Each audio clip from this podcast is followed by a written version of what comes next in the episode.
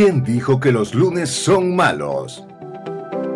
Desde ahora Héctor Rodríguez les acompañará durante una hora de transmisión en el programa que marca el nuevo comienzo de la semana. Gracias a Dios es lunes.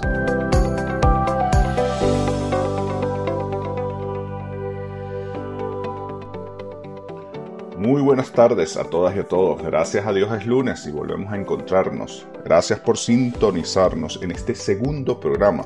Transmitimos desde Radio Nacional de Venezuela 91.1 FM. Saludamos a la presidenta de la emisora, Isbemar Jiménez, a todo el equipo de contingencia que está trabajando, a todas las emisoras aliadas que a través de los 21 municipios retransmiten este programa y por supuesto al equipo de producción de Gracias a Dios es lunes. Son ustedes quienes hacen posible que este encuentro semanal se lleve adelante. Mi agradecimiento a todas y a todos ustedes. Iniciamos esta semana con entusiasmo. Hoy los mirandinos celebramos a San Pedro, patrimonio cultural de la humanidad. Como ustedes saben, ya son tres patrimonios que tenemos.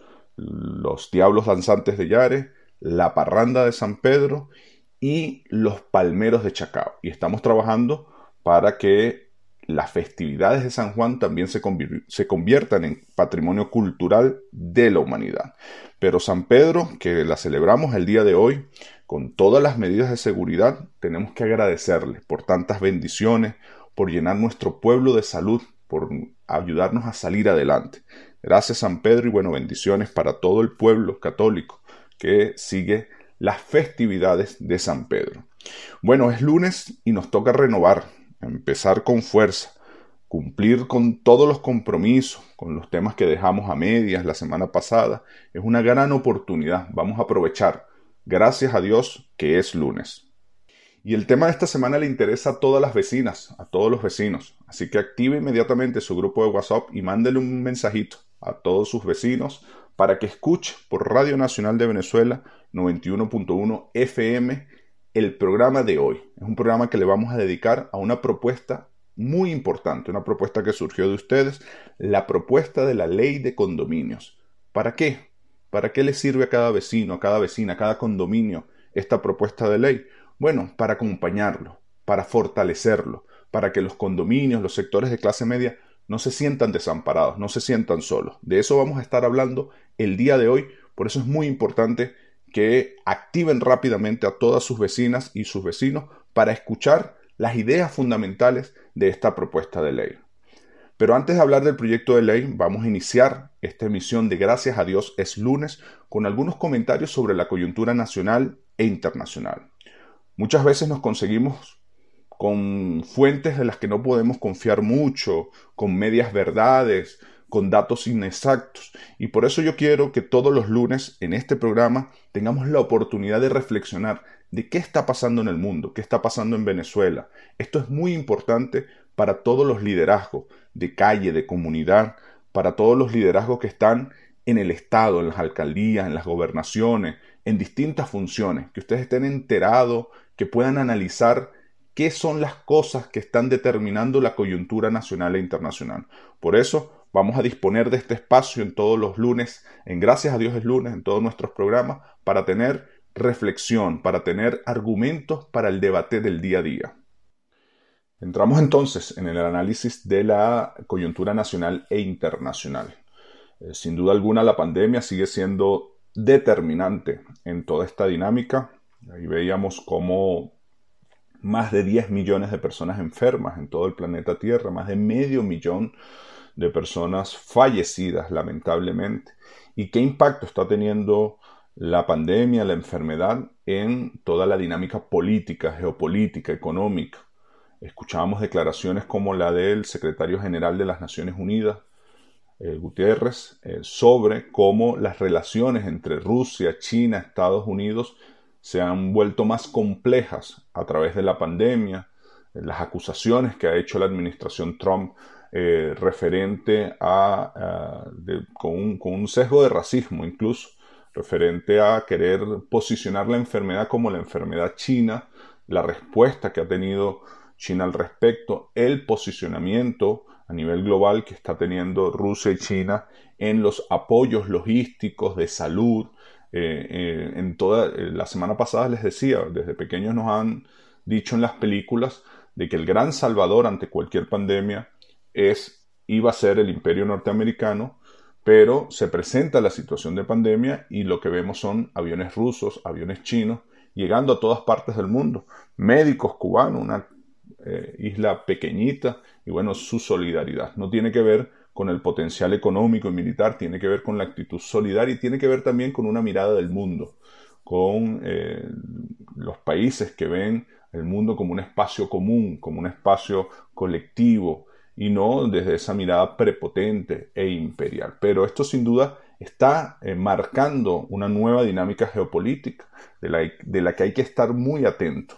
Eh, reposicionamiento de potencias, eh, la debilidad con la que se ha mostrado Estados Unidos no solamente para ayudar a otros países, sino para resolver internamente sus problemas. Es Estados Unidos el país con mayor cantidad de casos 2.5 millones de enfermos de los 10 millones son de Estados Unidos. Y bueno, hay una situación compleja de gobernabilidad. También está teniendo un impacto económico muy fuerte. La propia cuarentena ha obligado a parar mucha producción, pero también ha eh, desmontado la demanda. Y esto está generando fuertes estragos en casi todas las economías. Eh, el Fondo Monetario Internacional, el Banco Mundial, ya han alertado que pudieran quedarse sin recursos para los préstamos a sus asociados. Es decir, hay también un análisis, un impacto económico considerable a nivel mundial, la producción de insumos para atender la pandemia, fármacos, tapabocas, insumos hospitalarios. vimos sobre todo en los primeros meses de la pandemia, incluso grandes países robándose los unos a los otros la compra, el envío de tapabocas o de distintos insumos. Es decir, eh, esta pandemia ha generado un impacto también en la dinámica económica que debemos hacer seguimiento en la dinámica geopolítica, en la dinámica económica. Otro tema que tenemos que seguir con atención es el desarrollo de las elecciones en Estados Unidos. La semana pasada veíamos eh, pues la, realización de un acto de campaña del presidente Trump, donde no fue capaz de llenar eh, un estadio donde convocó a sus seguidores. Parece que eh, algunos norteamericanos le hicieron a través de las redes sociales la simulación de que iban a ir al acto y esperaban pues una, una presencia masiva. Sin embargo, la realidad fue que fue un acto de muy, poca, de muy poco acompañamiento y que generó un impacto muy negativo en su campaña. Eh, hemos visto también a Trump visitando el muro fronterizo, un poco para reposicionar todo este discurso antimigrante, este discurso eh, racista.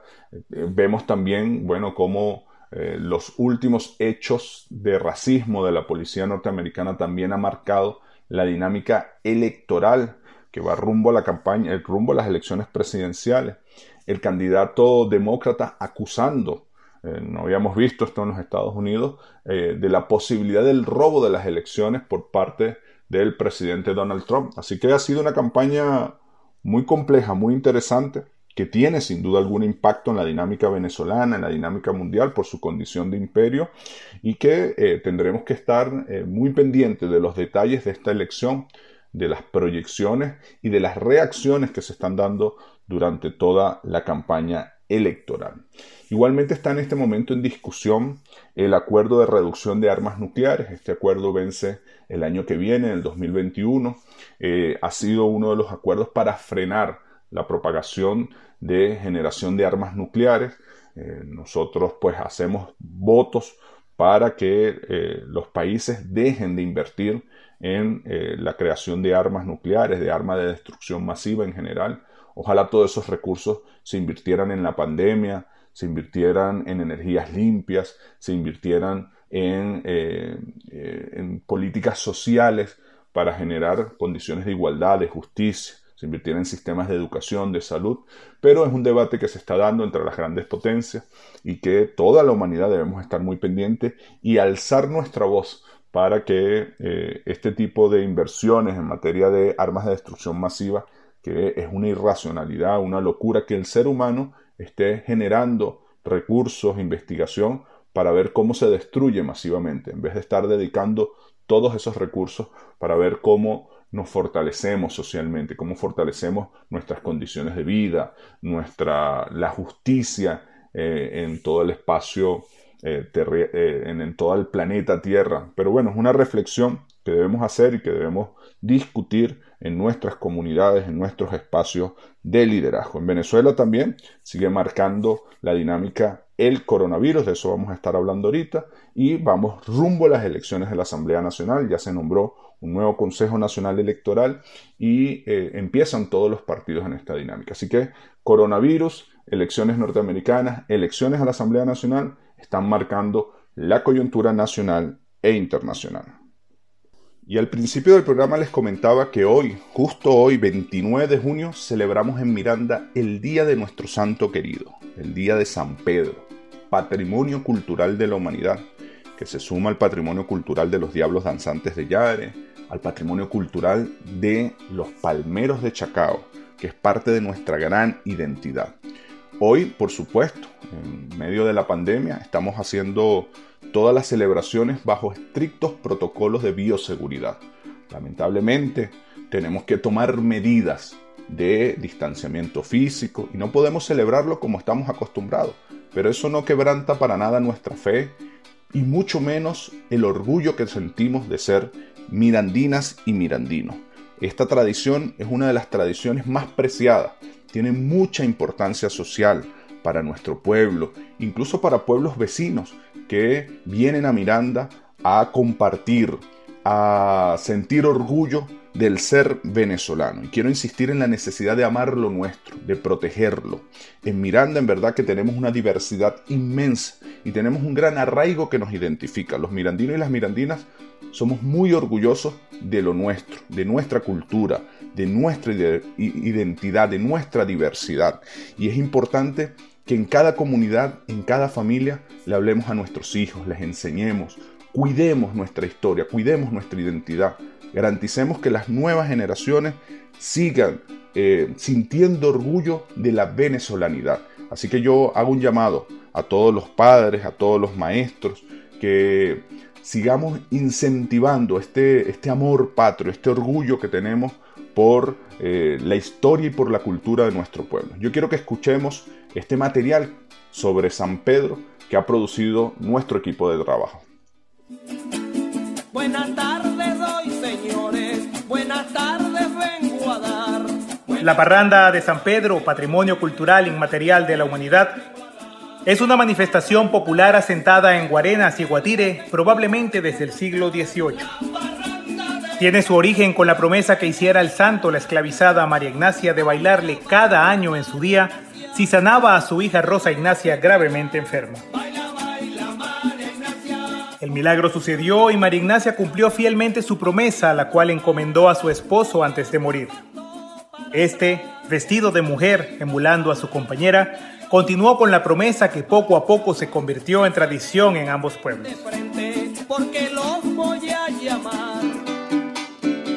La festividad inicia el 28 de junio con el encierro y velorio del santo. Continúa el 29, día de San Pedro, con la Santa Misa y las múltiples procesiones que son acompañadas con particulares cantos y bailes. Los parranderos se pintan el rostro de negro en representación de sus antepasados africanos. Visten traje de levita y sombrero de copa, similares a los que usaban los mantuanos en la época colonial. En cada parranda hay un hombre con coloridos atuendos femeninos, crinejas, sombrero y una muñeca de trapo en representación de María Ignacia y su hija. A ella le acompañan dos niños con trajes rojos y amarillos llamados tucucitos, quienes emulan a sus otros hijos. Esta festividad está cargada de elementos religiosos, políticos y sociales que se nutren de la cultura mestiza que caracteriza a nuestro pueblo. Celebremos la parranda de San Pedro. Así es, gracias San Pedro por todas esas bendiciones que nos has dado te pedimos ahora que nos sigas cuidando ante este, este panorama mundial, ante esta situación de pandemia que golpea la salud de millones de seres humanos. Nosotros tenemos confianza que con organización, con conciencia y con tu bendición vamos a seguir controlando la pandemia en Venezuela y evitando que nuevas familias se contagien.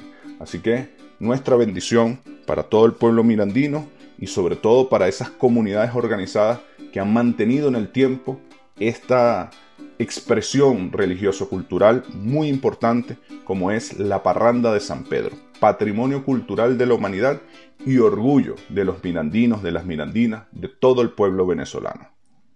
Recuerden que pueden compartir o volver a escuchar este programa y el programa anterior a través de YouTube. Encuentren el link en mis redes sociales. En Instagram estoy como Héctor Rodríguez con una sola R y en Twitter y en Facebook como Héctor Rodríguez Castro. Seguimos, porque gracias a Dios es lunes. A continuación, voy a reseñarle algunas de las actividades más importantes de la agenda. Hemos tenido una semana intensa de mucho trabajo y bueno, yo quiero rendir cuenta. A mí me gusta rendir cuenta todas las semanas en cada actividad. Ustedes me eligieron a mí para gobernar y para gobernar con ustedes.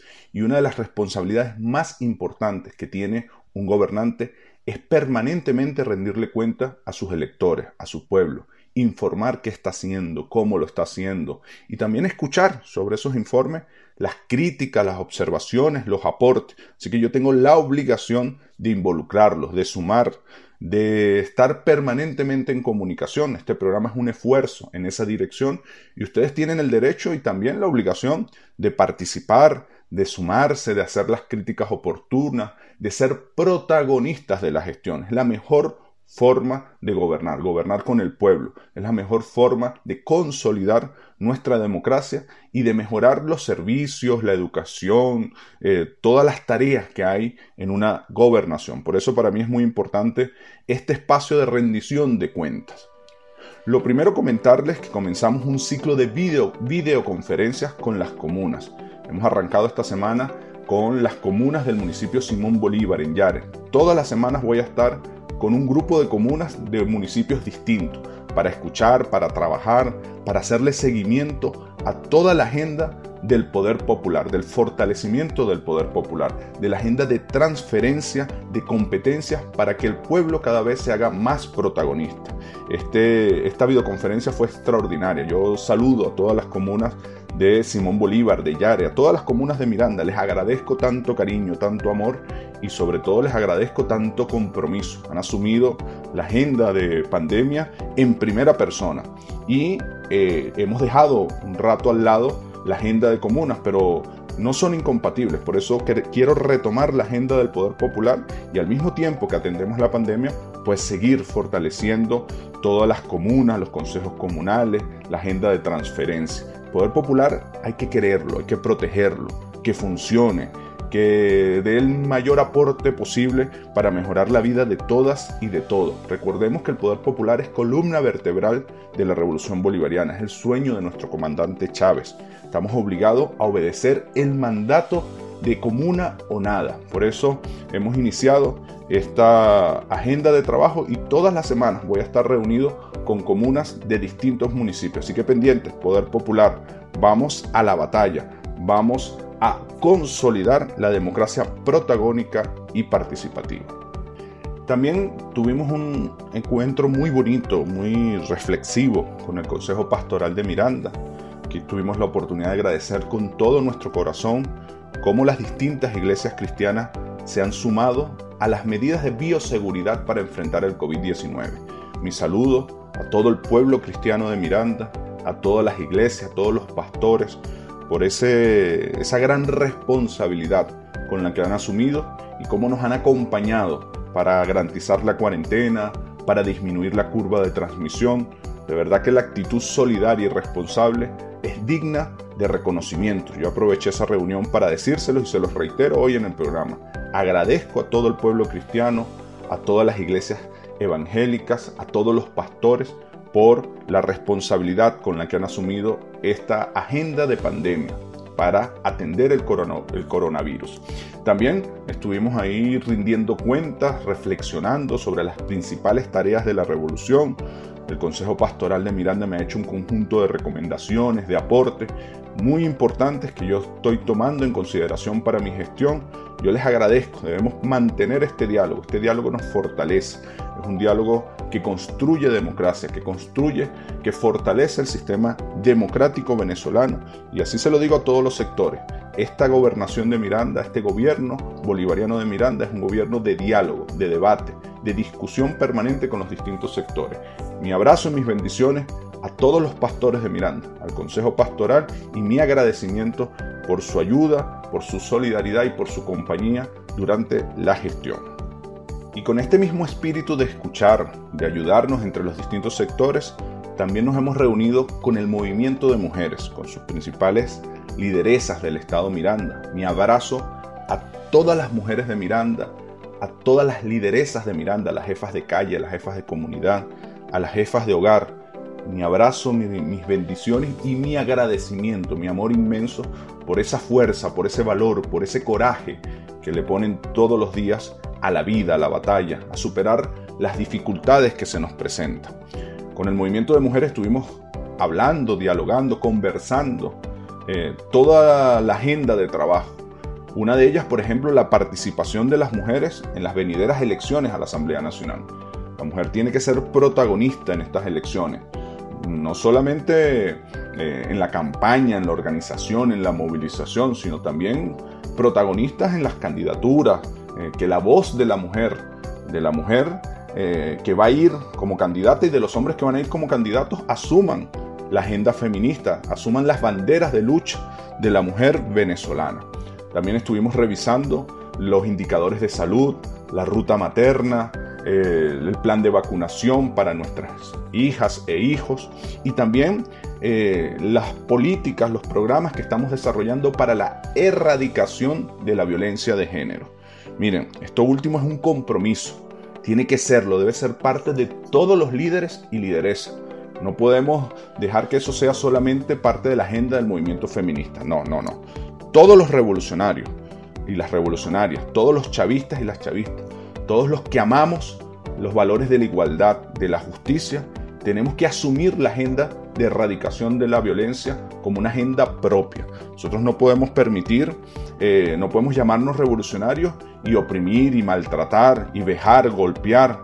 No podemos permitir que en nuestros espacios, en nuestros sectores se golpee, se maltrate físico psicológicamente a una mujer eh, en sus hogares. Eso es una batalla de todas y de todos.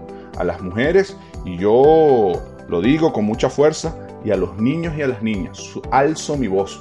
Como ustedes saben, eh, mi esposa y mi persona hemos tenido una agenda intensa. Eh, estamos plenamente comprometidos con la protección de los niños y de las niñas. Y convoco al movimiento eh, feminista, al movimiento revolucionario de Miranda, a que asumamos en primera persona esta batalla de la erradicación de la violencia. Para los niños, para las mujeres, todo. Una ciudad, un estado hermoso, un hogar seguro, un hogar en paz, una escuela protectora, una vida feliz. Nuestro compromiso absoluto, el mío en primera persona, el de mi familia, el de mi esposa. Y yo estoy seguro que el movimiento feminista, el movimiento revolucionario, el movimiento chavista y bolivariano de Miranda eh, hace suya estas palabras. Nosotros tenemos que batallar con mucha fuerza para erradicar la violencia de nuestro Estado. Otro de los encuentros importantísimos de esta semana que culminó fue el que sostuvimos con un grupo de condominios del municipio Baruta. Mi saludo a todos los vecinos y vecinas de nuestra amada Baruta, a todos sus condominios. Quiero agradecerles por abrir sus espacios para poder debatir, discutir. En esta videoconferencia que tuve con algunos condominios del municipio Baruta, tuve la oportunidad de explicar la ley de condominios, la propuesta de ley de condominios, conversamos sobre sus propósitos, su alcance, para que las vecinas y los vecinos estén plenamente informados. Yo quiero decirles que esta va a ser la metodología de trabajo de esta ley. Ahorita más adelante voy a hablar al detalle sobre ella. Va a ser una metodología de diálogo, de construcción de consenso. Vamos a aprobar una ley que esté consensuada, debatida, apoyada por todos los condominios, por todos los vecinos.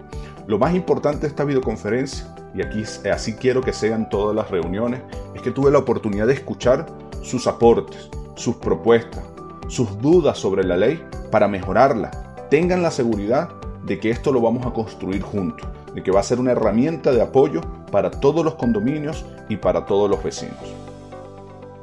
Ya volvemos, con gracias a Dios es lunes. Vamos a un corte y regresamos.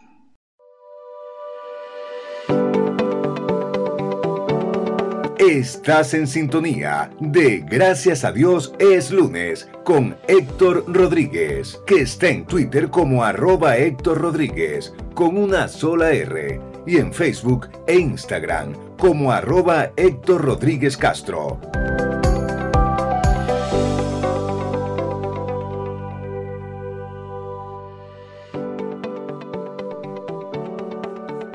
De vuelta con ustedes a través de Radio Nacional de Venezuela, RNB 91.1 FM. Saludo también a todas las emisoras que se conectan con nosotros en todos los municipios del estado Miranda, a los jefes de calle, de comunidad, a los líderes y lideresas políticas de los distintos sectores que hacen vida en el estado Miranda, reciban nuestro abrazo sincero, lleno de amor, de cariño, de fuerza, de la fuerza con la que se arranca la semana Gracias a Dios es lunes, corran la voz, sintonicen cada lunes a las 5 de la tarde para escucharnos, para renovar energía, para retomar todos esos proyectos que quedaron pendientes la semana que culminó. Así que arrancamos este lunes con mucha fuerza. Gracias a Dios es lunes.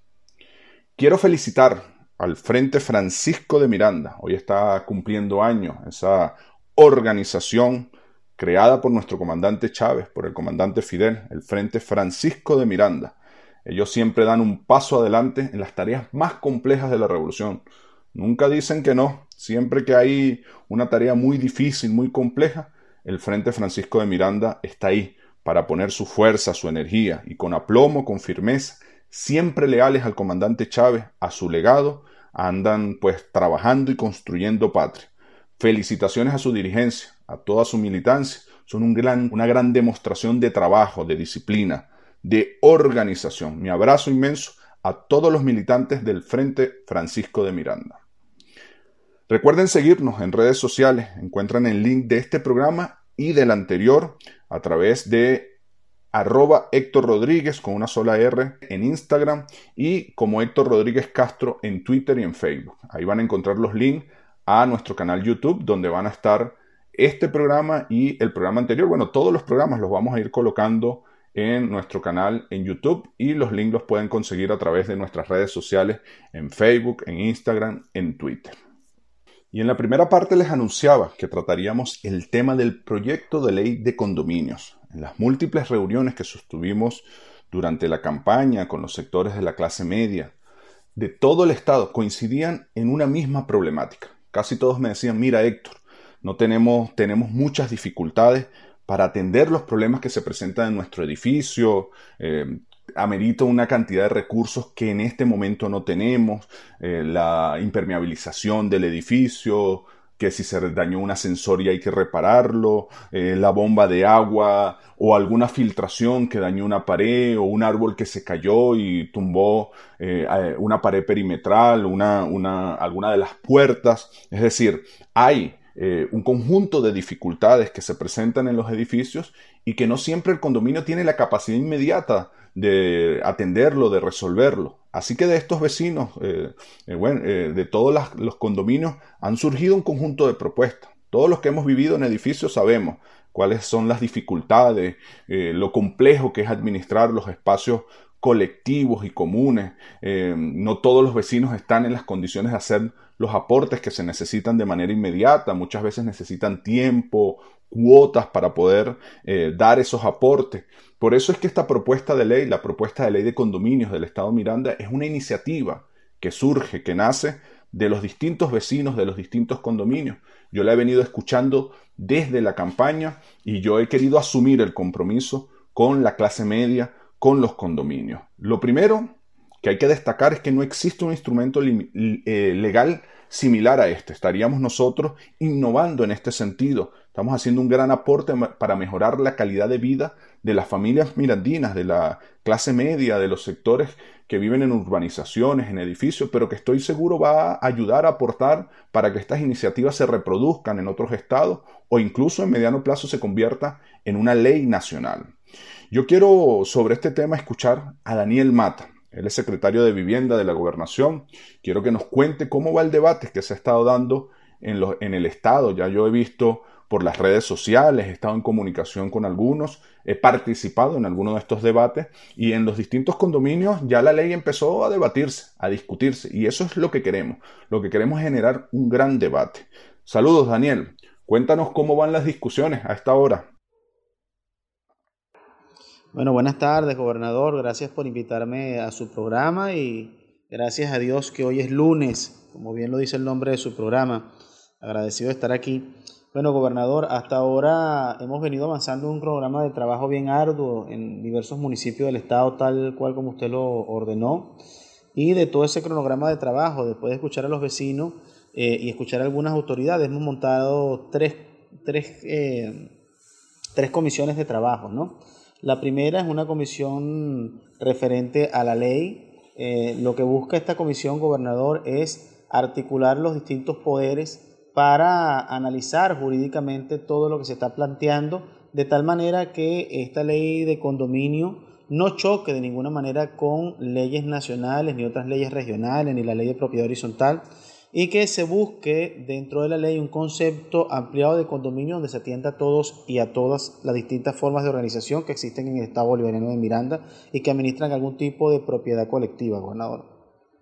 La segunda comisión específicamente está relacionada con el diseño del abordaje comunitario, el seguimiento y control. En esa comisión se encuentra mi persona, el alcalde Farid Fraija, y en buena medida, gobernador, lo que estamos planteando con esta comisión es el plan de abordaje dentro de las comunidades eh, para que participe todo el mundo dentro de eh, la región de Miranda, que no se quede ni un condominio sin participar, ninguna asociación de vecinos sin participar y que entre todos eleven las propuestas necesarias y puedan ser escuchados y además con esta comisión sistematizada cada una de las propuestas y plasmarla en la ley eh, que luego debe ser presentada ante el Consejo Legislativo, gobernador. Y por tercero, la Comisión de Atención Social Integral que eh, se ha planteado con diversas instancias del gobierno regional y gobiernos municipales para atender de forma efectiva, sin ningún tipo de distingo, a nuestra clase media mirandina, ¿no? ¿Cómo se ha recibido esta propuesta del proyecto? ¿Cuál ha sido la respuesta de los vecinos ante esta iniciativa? Porque aunque esto haya surgido de los vecinos, de las vecinas, de sus propias inquietudes, bueno, ahora ven un proyecto formal, un proyecto concreto. ¿Qué opinan sobre este documento, sobre esta propuesta, Daniel? Ya nosotros nos reunimos con diversos condominios de eh, el municipio de Latillo. Y además hay que entender que cuando uno se reúne a veces con un presidente de una junta, eh, esa junta de condominio también puede abarcar diversas edificaciones que también tienen su propia junta de condominio y ellos vienen como un vocero. Pues. Por lo menos en estos días nos reunimos con una comisión del municipio Zamora y allí una sola, entre la representación que estaban, que eran unas siete, siete juntas de condominio, representaban unas cuatro mil familias aproximadamente. ¿no? Eh, así mismo pasó en el Atillo. Nos reunimos con unas ocho juntas, pero entre ellas eh, habían como unas eh, 2.000 familias aproximadamente. De la misma manera estuvimos en el municipio Carrizal, allí participaron unas 40 juntas de condominio, asociaciones de vecinos, gobernador. También estuvimos reunidos en el municipio Chacao, donde hubo un poco más de 40 juntas de condominio, quienes se reunieron con el protector del municipio de Chacao, el compañero concejal Jorge Chayev, y con mi persona y manifestaron eh, su apreciación sobre la ley de condominio, sobre las necesidades que tienen los condominios y para articular un programa de trabajo unidos. De la misma forma, con la alcaldesa Huisel y gobernador hicimos una reunión donde habían no menos de 30 juntas de condominio y asociaciones de vecinos que participaron en ese primer debate. Y la idea, gobernador, es ir desplegándonos por todo el territorio, por todo el territorio con un cronograma, como usted lo ordenó, y con los alcaldes, con los concejales, con las cámaras municipales, con el Consejo Legislativo, con la Procuraduría, eh, articular a todos los actores y que todo el mundo participe que no se quede nadie por fuera y que todo lo que ellos propongan sea sistematizado para luego ser llevado al Consejo Legislativo eh, y que, bueno, luego los legisladores se pronuncien a favor de este proyecto de ley. Daniel, hagamos una invitación a la participación, porque queremos la participación de todas y de todos. Mientras más vecinos se sumen, más robusta será la ley. Por eso yo pido todos los condominios, que no se nos quede un solo condominio sin visitar, sin escucharlos, sin dialogar, sin explicar la ley y sobre todo sin recoger sus opiniones. Necesitamos las opiniones, las recomendaciones, las críticas, los aportes de todos los condominios, de todos los vecinos, para que esta ley sea el sentir de toda la población mirandina. El llamado es a participar, a colaborar, a, ser abiertos eh, en, en el debate y saber que la única manera de generar una Miranda potencia es que nos encontremos todos y todas mirándonos a la cara, mirándonos a los ojos y construyendo un Miranda de porvenir. Gracias, gobernador, por permitirme participar en su programa. Y bueno, seguimos trabajando en todo el territorio mirandino y un fuerte abrazo para todos los usuarios de la emisora. Gracias, compañero. Un abrazo. Sigamos adelante. El único camino posible sacar adelante a nuestro país es a través del debate, del diálogo. Este proyecto de ley es un ejemplo de ello. Dialogamos, debatimos y pasamos a la acción concreta. Daniel está en esta tarea, pero la comunidad organizada es la protagonista. Vamos a enlazarnos ahora con Carlos Pinto. Él es vocero del municipio Chacao. En el municipio Chacao se ha dado un gran diálogo también. Vamos a estar fortaleciendo estos espacios de debate. Un saludo, Carlos. Buenas tardes, gobernador. ¿Cómo está usted? Gracias por la oportunidad nuevamente de, estar eh, al aire con usted y, hablar de un poco de los problemas y de las leyes de lo que se quiere hacer con, la, con el nuevo proyecto de la, reforma de la ley de propiedad social. Así es, queremos escucharte, conocer tu opinión y la opinión de tus vecinos sobre el trabajo de discusión que se está desarrollando en todos los municipios. Pero especialmente cuéntanos sobre tu municipio, sobre Chacao, ese municipio que tanto queremos, que tanto amamos. En general ha sido muy buena. De hecho, eh, teníamos una, una reunión pactada con los, los residentes de los pueblos grandes y los comerciantes, pero claro, con la cuestión de la pandemia se ha, se, ha paralizado un poco, pero ya tenemos inclusive el sitio, ellos están dispuestos a que usted, si, si tiene bien a ver, eh, hacer una teleconferencia en vivo este día, con la participación de Daniel Mata o la gente o, la, o el personal o el la persona que usted decida mandar para el municipio y hacer un feedback entre entre los vecinos, los comerciantes y la y, y el gobierno, pues. Entiendo, Carlos. La pandemia retrasa, pero no paraliza. Vamos a coordinar con Daniel para que ese encuentro se dé lo más pronto posible. Por supuesto, tomando todas las medidas de bioseguridad, pero tenemos que seguir trabajando, seguir avanzando. Pero en general, Carlos, quisiera saber cómo ha sido la receptividad ante esta propuesta de ley. En general ha sido muy buena la receptividad. Mira, lo, lo que hemos llamado a la, a la atención de todos los vecinos, más que eh, obviamente los aportes que ellos puedan eh, entrar en, detalle, porque acuérdense que cada, cada, cada vecino o cada propiedad tiene una, una, una problemática distinta. Pero la reflexión es que todos tenemos que eh, unirnos en estos instantes y llevar a, feliz término una reforma que realmente eh, nos, nos, nos beneficie a todos y, que, y que, y que el vecino sienta que el gobierno en realidad está, los está apoyando y no es que nosotros tengamos que ir a pedir, sino que tengamos algo que nos, nos, pueda orientar y nos pueda eh, llevar a que cada, cada economía o cada residencia pueda, pueda arreglar sus, sus problemas internos eh, con los aportes que tanto la gobernación o el gobierno nacional o, la misma alcaldía pueda aportar a esos fondos y, no sentir que, están perdiendo la, la, la, liquidez de, de, su, de, su, de su estructura, porque muchas veces lo que pasa es que se, se dañan los asesores y no tienen el dinero suficiente ni, cómo acudir a, la una, a, una, a, una, a, una, a una entidad bancaria para pedir un préstamo que a lo mejor sí lo pueden pagar, pero si no, no tienen la personal jurídica no, no, no se lo pueden no se lo pueden aportar, ¿no? Allí teníamos a un vecino, a Carlos Pinto, desde el municipio Chacao, uno de los municipios que más se va a beneficiar con esta ley por la gran cantidad de edificios, de urbanizaciones, de condominios. Gracias, Carlos, y mándale un abrazo a todas las vecinas y los vecinos de Chacao, a todos los compañeros que se han sumado a esta iniciativa. Gracias por sus ideas, gracias por sus aportes. Vamos a seguir trabajando Gracias a usted, gobernador. Muchas gracias. Estamos aquí siempre a la orden y, y, y, en pie de lucha para, para ayudar a, a todos los vecinos de Chacao. Yo quiero destacar ahora mismo tres elementos fundamentales sobre la ley. El primero, esta ley sin duda alguna representa un compromiso del gobierno bolivariano, del gobierno revolucionario, con los sectores de clase media. Los medios de comunicación, algunos políticos de bajo nivel, han querido mostrar a la revolución como enemiga de la clase media, y nada más distante de esto. De hecho, la clase media ha sido una de las más beneficiadas desde la llegada del gobierno del presidente Chávez. Yo creo que nadie tiene duda al respecto. Ah, bueno, esta ley es una evidencia de que escuchamos y de que todos los sectores son considerados importantes en nuestra agenda de trabajo. El segundo elemento es que la ley le otorga personalidad jurídica a los condominios. Esto es muy importante. Por ejemplo, para poder acceder a créditos, financiar proyectos de las vecinas y los vecinos, los que ellos consideren prioritarios. Es, necesario que los condominios tengan personalidad jurídica. Así me lo han hecho saber los distintos líderes y lideresas de los condominios de esta necesidad.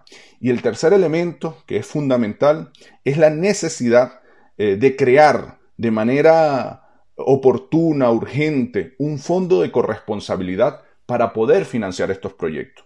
Yo estoy pensando que este fondo debe ser financiado por todos los involucrados. La gobernación tendrá que dar un aporte considerable, el más grande seguro, para este fondo. Las alcaldías creo que también deberían sumarse, así me lo han hecho saber eh, la mayoría de los alcaldes que quieren sumarse a esta iniciativa y los mismos condominios también pudieran contribuir con un porcentaje de sus ingresos, de manera tal que tengamos suficientes recursos. Ahora, ¿quién va a administrar este fondo? Deben ser los vecinos. Los distintos condominios tendrán que elegir sus voceras y voceros para la administración de este fondo. Y cada condominio podrá, pues, asumir gastos extraordinarios y luego cancelárselo al fondo para que el fondo siempre pueda estar apoyando nuevos condominios. Estas son las tres ideas fundamentales que yo quiero resaltar.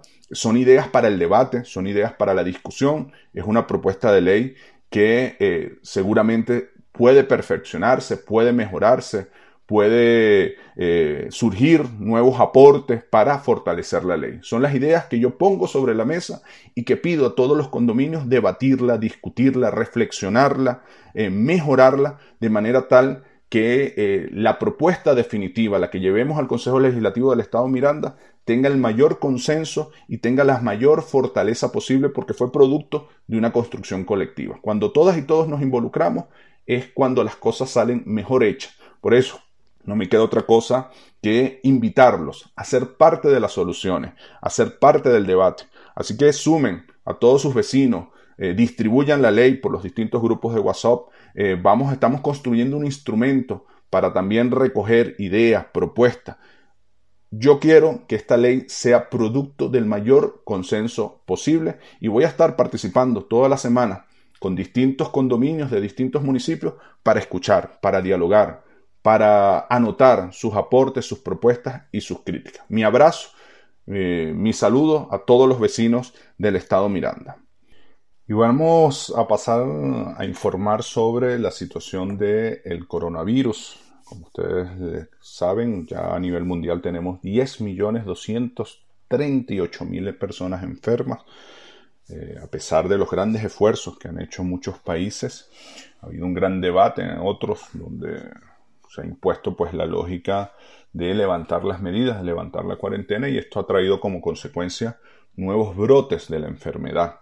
La Organización Mundial de la Salud lo ha advertido, la enfermedad no está disminuyendo, por el contrario, se ha incrementado, se ha acelerado eh, su crecimiento, su propagación.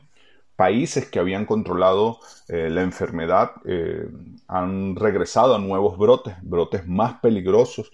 Hay algunas investigaciones que determinan que las personas que se enfermaron no adquieren inmunidad respecto al virus, lo cual hace mucho más complejo la creación de la vacuna eh, y sigue, ya se superaron los 500.000 fallecidos, 504.000 fallecidos, y los países tampoco están disminuyendo la cantidad de fallecidos diarios, por el contrario también se está incrementando.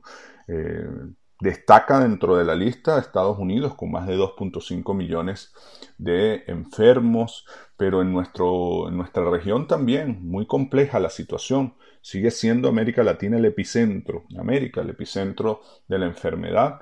Brasil ya tiene 1.3 millones de personas enfermas, eh, Perú 279 mil eh, personas enfermas, Chile 271 mil, Perú, Chile, y Brasil están dentro de los 10 países a nivel mundial con mayor cantidad de enfermos.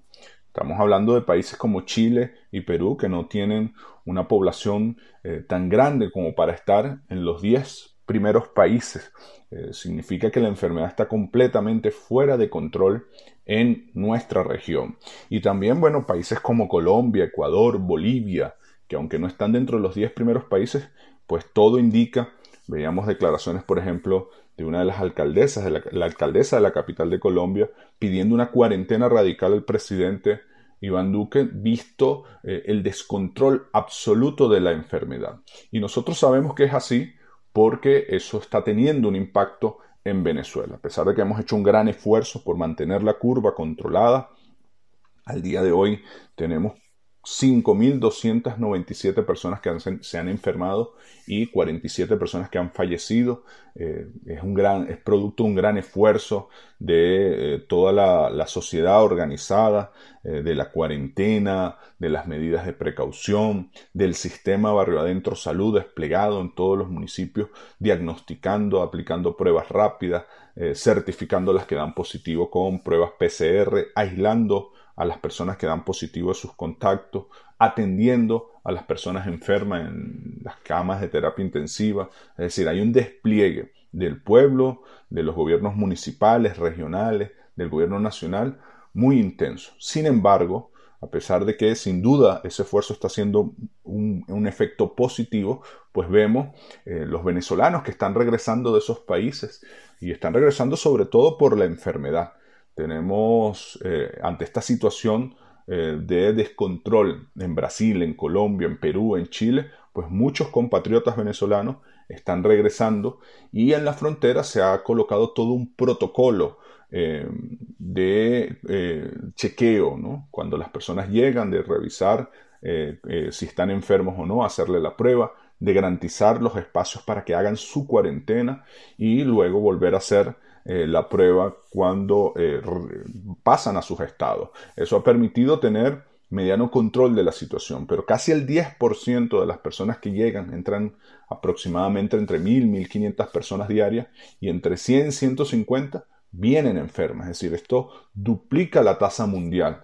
Eh, eso es para que hagamos una proyección de lo que está pasando en estos países vecinos y le pido a todos los familiares que reciben un migrante inmediatamente informar para hacer la prueba, para hacer la cuarentena y para garantizar que lo que está pasando en América Latina tenga el menor impacto posible en Venezuela. En el caso de Miranda ya llevamos 477 personas enfermas, de las cuales están 202 casos activos, el resto se ha curado y tenemos 7 fallecidos. Recuerden que eh, vamos a mantener la cuarentena radical en todos los municipios donde tengamos casos activos. Los municipios donde las personas se curen, donde no aparezcan nuevos casos activos, bueno, vamos a flexibilizar las medidas. En el caso de Miranda, en la subregión de Barlovento no tenemos casos activos y por lo tanto hay flexibilización. Y todos los demás municipios pendientes. En la medida en que podamos eh, mantener dos, tres semanas sin casos activos, vamos a ir flexibilizando. Esto depende de todas y de todos. Bueno, este segundo programa ha llegado a su final. Gracias por estar allí, por interesarse en Miranda, en la política de altura, en el diálogo.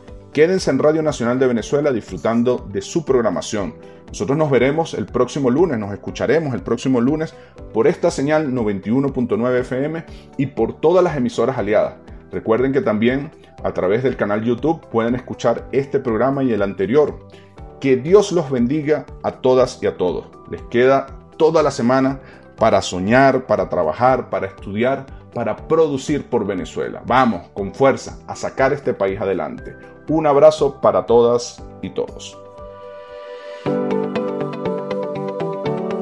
Gracias a Dios es lunes. Conducido por Héctor Rodríguez. Termina aquí Volveremos a encontrarnos la próxima semana a las 5 de la tarde.